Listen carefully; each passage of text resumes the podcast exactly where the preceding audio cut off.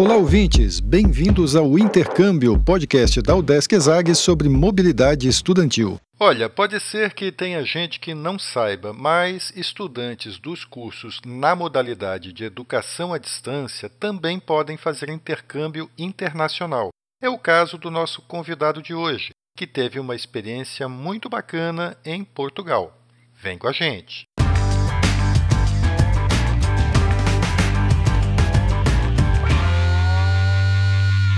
Olá pessoal, eu sou Carlito Costa e este é o Intercâmbio, podcast que traz informações, dicas, entrevistas e o que mais você precisa saber sobre mobilidade estudantil. A gente explica como é fazer parte do curso de graduação em universidades fora do país ou mesmo aqui no Brasil, em instituições de ensino superior de excelência. Ok, então a gente vai conversar agora com Rodrigo Antônio Conte, que é estudante de administração pública do curso de educação à distância, EAD, da Universidade do Estado de Santa Catarina. Ele estuda lá no polo de Joaçaba. E ele vai contar para a gente a experiência que ele teve de intercâmbio em 2020 na Universidade do Minho, na cidade de Braga, em Portugal. Rodrigo, muito obrigado por ter aceitado dar entrevista e bem-vindo ao podcast. Olá, Carlito. Olá a todos que nos ouvem. Obrigado, obrigado pelo convite.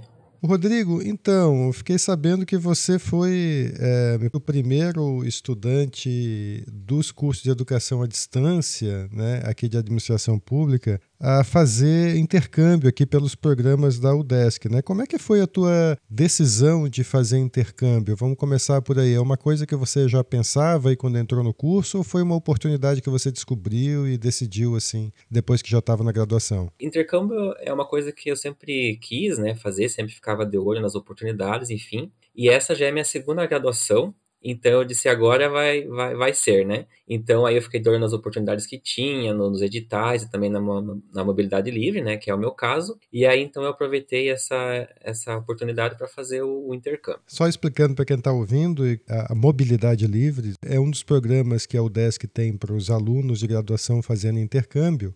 E por esse programa, o aluno escolhe uma universidade conveniada, é, vai para lá, estuda e não precisa pagar pelas aulas lá. Né? É, em geral, as universidades no exterior são pagas, né? diferente do Brasil, mesmo as universidades públicas são pagas. Como é que você escolheu a universidade de destino e o país? É, começando pelo país, né? o que a gente tem, na verdade, é entre o Brasil e, e Portugal uma semelhança muito grande de formulação mesmo pública, né? da, da estrutura, da gestão pública e também é, questões muito parecidas em relação à legislação. Então, essas duas questões me fizeram escolher por Portugal e também, claro, né, a, a língua também que, que sempre ajuda. É, eu fui buscar programas, né, ou cursos dentro da, da, do país que fossem compatíveis com o curso aqui da, da UDESC. E aí, então, é, acabei encontrando esse da, da UMINHA, né, que era o mais, mais parecido, que tinha é, também disciplinas em comum, né, que iam ser possível validar. Ela, ela era bem compatível realmente com o nosso curso aqui da UDESC. E como a gente falou, você foi para lá pelo programa de mobilidade livre sem bolsa, né? Como é que era se manter lá em Portugal, né? Custo de vida na região onde você ficou, como é que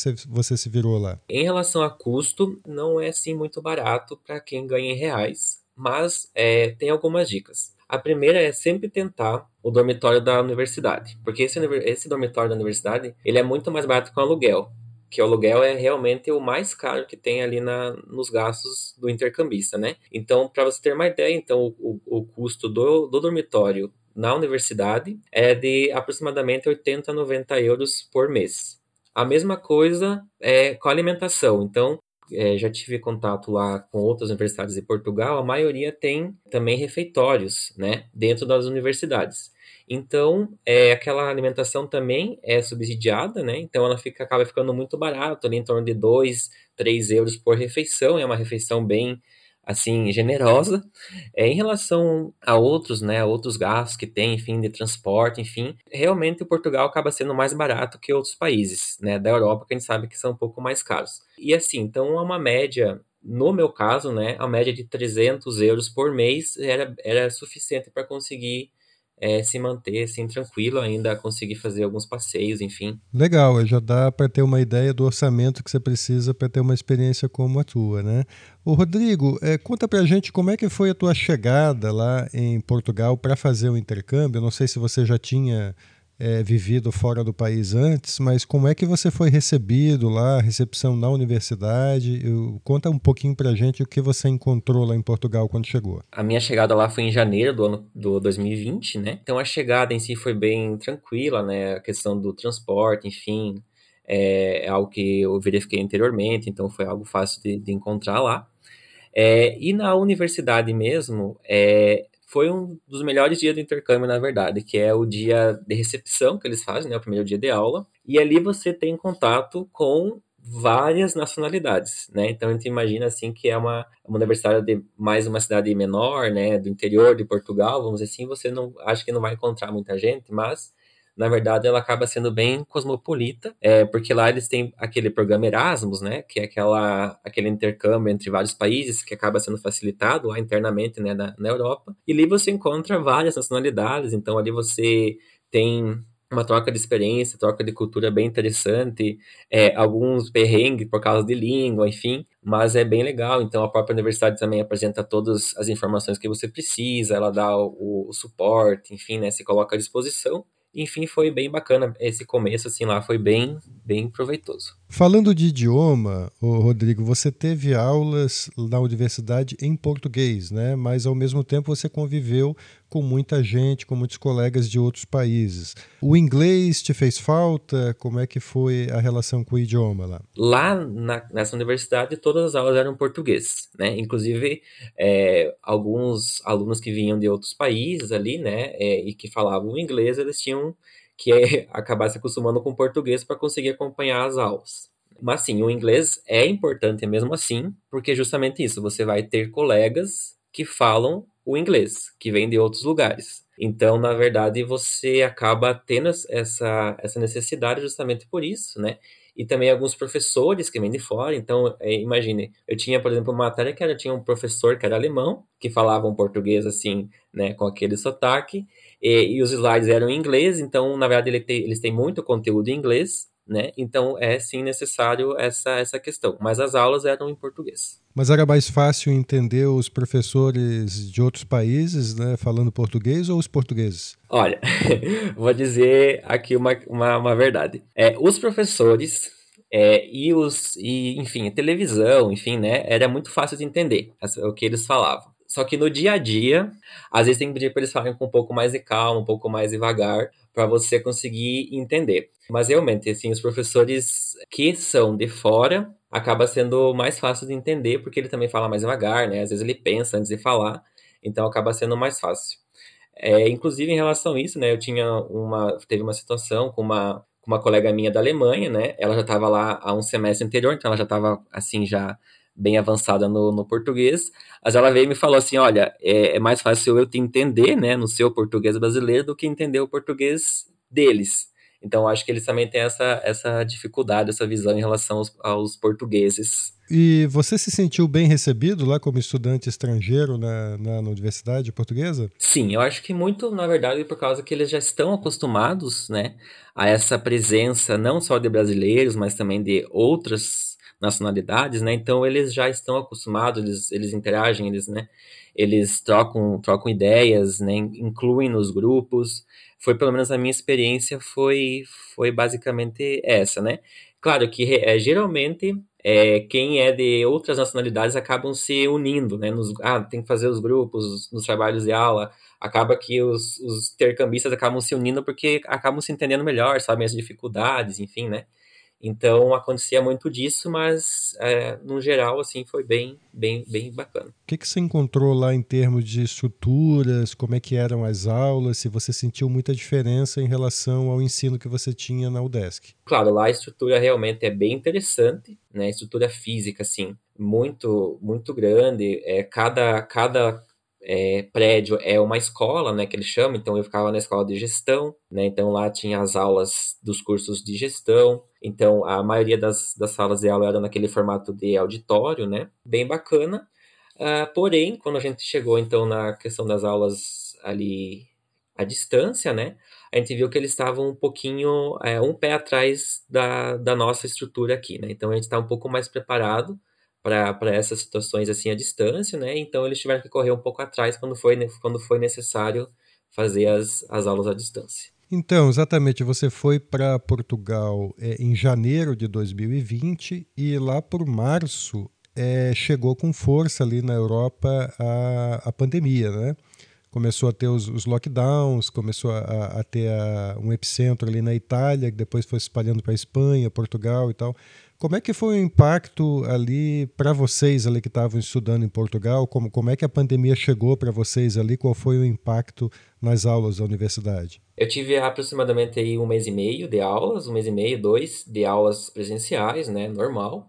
É, então, justamente ali em março, é, a gente teve o, aquele lockdown, né? Então, assim, vamos fechar o país mesmo, né? Então, só mercado, farmácia, transporte funcionando. A partir desse momento, a universidade fechou as aulas é, presenciais, né? Todos, todos os, os prédios relacionados a aulas foram fechados, né? A cantina, né? O refeitório e a casa universitária, né? A residência universitária continuaram funcionando, né? Normalmente, com os cuidados, enfim. Porém, realmente, as aulas, então, a gente não teve mais aula presencial. Ficou uma semana sem ter aula, que provavelmente eles estavam se preparando, né? Para esse, esse retorno. Aí sim, depois dessa semana sem aulas, teve o, a, o retorno em educação à distância, né? Que foi aquilo que eu comentei que é, eles não tinham ainda muito bem um sistema, né? Então cada professor acaba, acabava utilizando um sistema diferente. É, eles não tinham muito bem um ambiente virtual, né, de aprendizagem.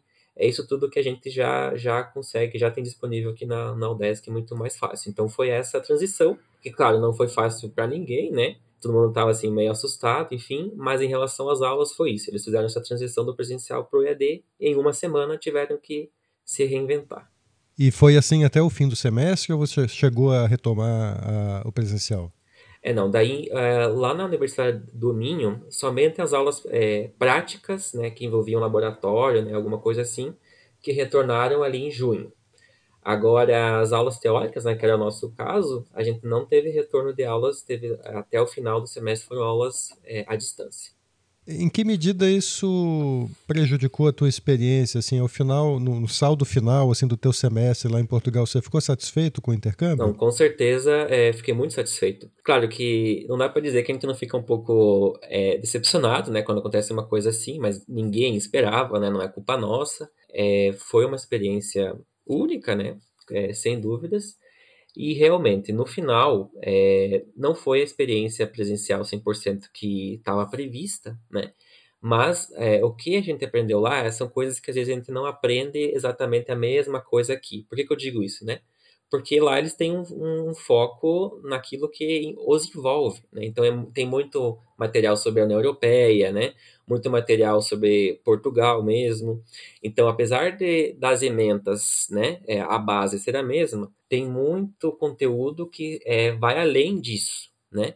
E isso realmente fez, fez a diferença, né, para a gente aprender uma coisa diferente daquilo que nós estamos acostumados a, a receber aqui, né? E eu acredito que como a maioria das aulas é, eram, a maioria não, todas as aulas eram teóricas, né? Então, realmente essa parte EAD, ela conseguiu suprir bem a necessidade. O Rodrigo, além desse impacto que você acabou de relatar na tua formação, né, tendo acesso a, a conhecimentos que talvez você não tivesse aqui no seu curso, você pode fazer uma avaliação do impacto que essa experiência do intercâmbio teve para você, assim como não só como estudante, mas como pessoa, até como futuro profissional? É, eu acho que é bem aquilo de intercambista, sabe? Assim, a gente vê é, o mundo por outra, outra perspectiva, porque pensa, a partir do momento que a gente é, tem contato com tanta gente diferente, ah, pessoal da Bulgária, é? ah, conheci um iraquiano, é, e a partir do momento que você pensa que você está fazendo administração pública, que você tem que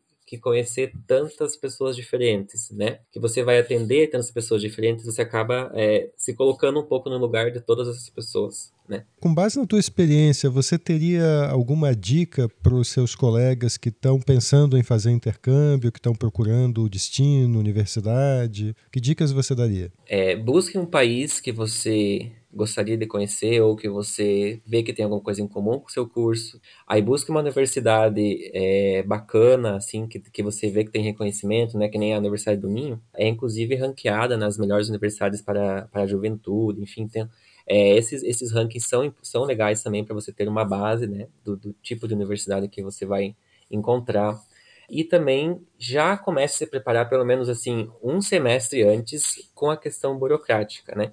Que eu acho que é importante até comentar assim que é, que é importante você ficar de olho, né, naquilo que você precisa apresentar, é, tanto para a tua universidade quanto para a universidade que você vai, quanto por questão de visto, né? Então é sempre importante ficar de, de olho e assim, é, se você realmente gosta, né, é, tem essa ideia de fazer esse intercâmbio, é realmente aquilo que a maioria do intercambista vai dizer para você: faça.